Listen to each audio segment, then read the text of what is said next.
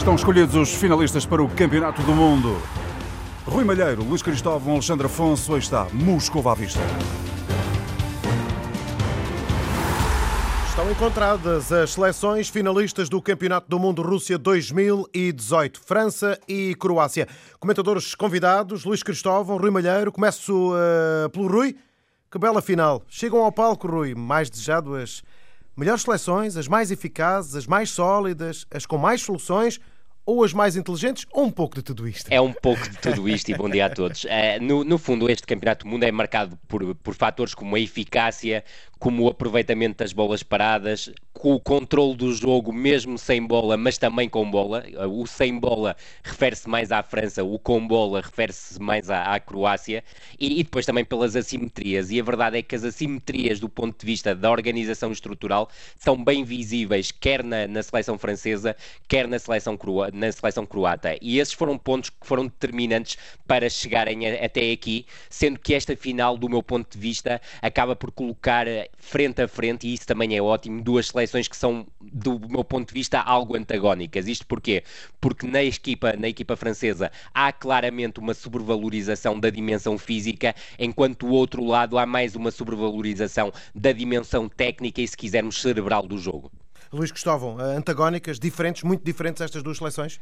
Sim, diferentes eh, provavelmente na zona do meio campo, depois talvez mais parecidas na forma como tentam abordar uh, as, zonas, as, zonas, da área. Em termos defensivos, a Croácia é também uma equipa que tem um, uma grande imposição física, portanto com, a, com, aquela dupla de centrais Lovren e a Vida, que até revelam algumas dificuldades na saída de bola, mas que são dois jogadores que vão impor muita dureza no contacto físico com, com os franceses.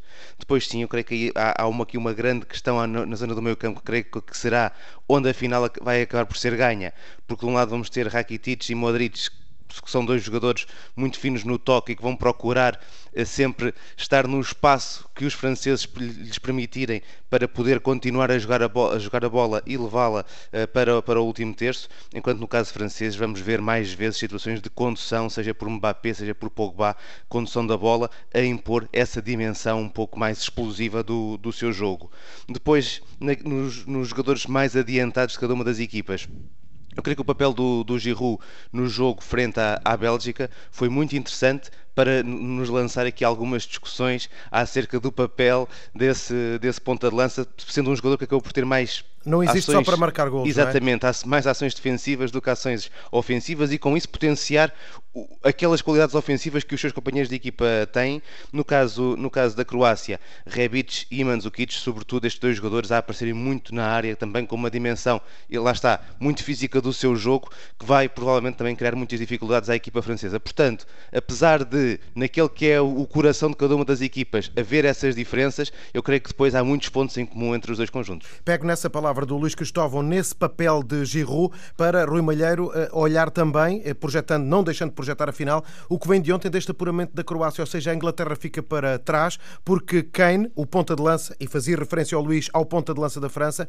Kane ontem na seleção inglesa foi obrigado a vir atrás, não tendo a Inglaterra um médio que pudesse fazer aquilo que Kane fez muitas vezes, ou seja, partir ele e conduzir ele, tentando levar a bola para, para zonas mais, mais ofensivas. Foi aí que residiu a, a, uma das diferenças também na, na, vitória da Croácia no puramente frente à Inglaterra? Sem dúvida nenhuma, e, salientar que uh, Harry Kane acabou por não ser ontem aquele finalizador indomável e nós muitas vezes no, nos referimos a Harry Kane nesse sentido de ser um finalizador tremendo porque é, mas na verdade ontem o papel de Harry Kane foi muito trabalho defensivo e ele na primeira parte está claramente ligado ao condicionamento feliz de Modric, uhum. porque a equipa inglesa acabou por tirar Modric do jogo, mas sobretudo do ponto de vista ofensivo, numa equipa que viveu sempre presa à vertigem, ou seja, fez de cada posse de bola, se quisermos, um ataque rápido, Harry Kane era o jogador, o único jogador que dava alguma pausa ao jogo. E foi isso que faltou à Inglaterra, nomeadamente na segunda parte, foi pausar mais o jogo uh, e não se remeter a uma organização defensiva, se calhar tão coriácea,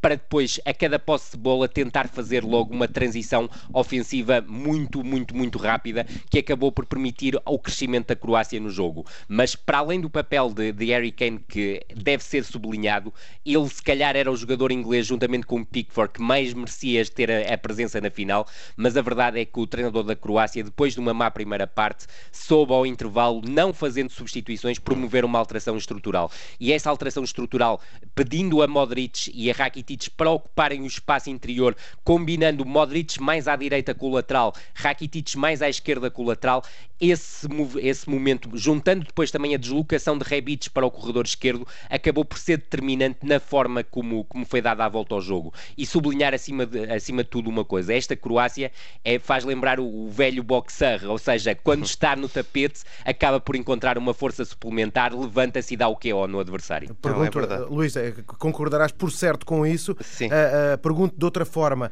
para escutar também, escutarmos a tua opinião.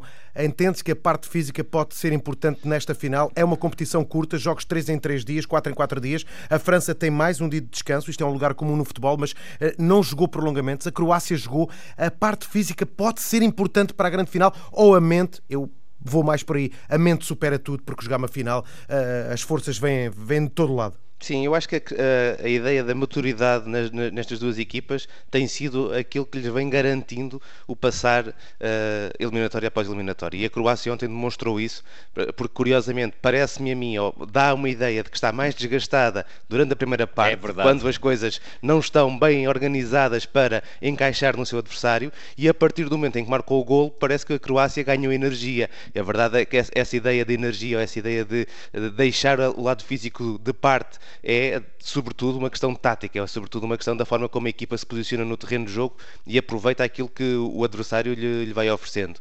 A Croácia, até chegar a esse gol, foi uma equipa que nessa imagem de um pouco de maior desgaste, apostou muito nos cruzamentos, faz 24 cruzamentos até chegar ao, ao golo eh, do, do empate, mas é uma equipa que a, a partir daí voltou a encontrar o seu posicionamento mais confortável, ou seja, a Croácia, apesar de ser uma equipa muito forte com bola, prefere que seja o seu adversário a ter bola. E curiosamente, no prolongamento, é a Inglaterra que tem bastante mais bola do que os croatas e praticamente são só os croatas que criam perigo. Isto leva-me uma vez mais a aproximar estas duas equipas, franceses e croatas. Eu creio que os dados vão estar muito, muito próximos dentro daquilo que são uh, as propostas dos dois treinadores para, para este jogo final e provavelmente vamos ter uma partida decidida uma vez mais nas questões dos pormenores, nas questões das bolas paradas ou nas questões dos erros defensivos. Curiosamente, eu creio que a Croácia ainda não marcou nenhum golo a partir de uma bola parada, coisa que os franceses já fizeram por duas vezes, apesar das croatas serem uma equipa mais forte nos uh, duelos aéreos, ou pelo menos que aposta mais nos duelos aéreos e aposta mais na questão de um, de um passe longo, muitas vezes, para explorar as situações criadas pelos seus três avançados. Creio que estamos aqui assim num, num, numa antevisão de um jogo que provavelmente nos vai dar algumas coisas das quais estas duas equipas, por não se terem confrontado ainda, ainda não nos mostraram. Estamos a terminar, mesmo, mesmo, mesmo, lances o desafio que tenho lançado nas, eh, nas meias finais. Quem é que acham que vai ganhar? Rui Malheiro?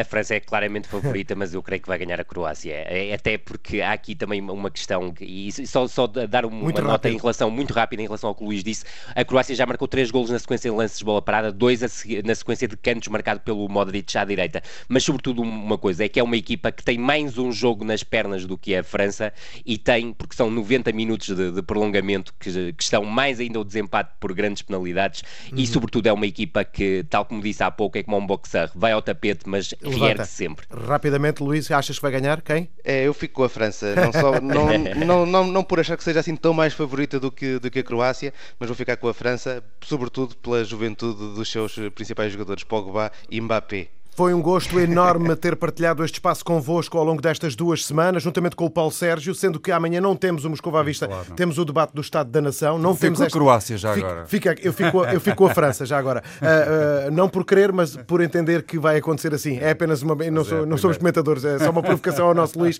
e ao nosso Rui. Fica combinado o encontro para segunda-feira na manhã da rádio para que vocês também possam deixar aqui a vossa análise, que foi eloquente, sublime, eficaz, curta, uh, ao pormenor, objetiva. Um grande abraço. Segunda segunda-feira vamos dar os parabéns ao vencedor e também ao vencido, porque não? Vamos lá ver então como é que vai correr no domingo.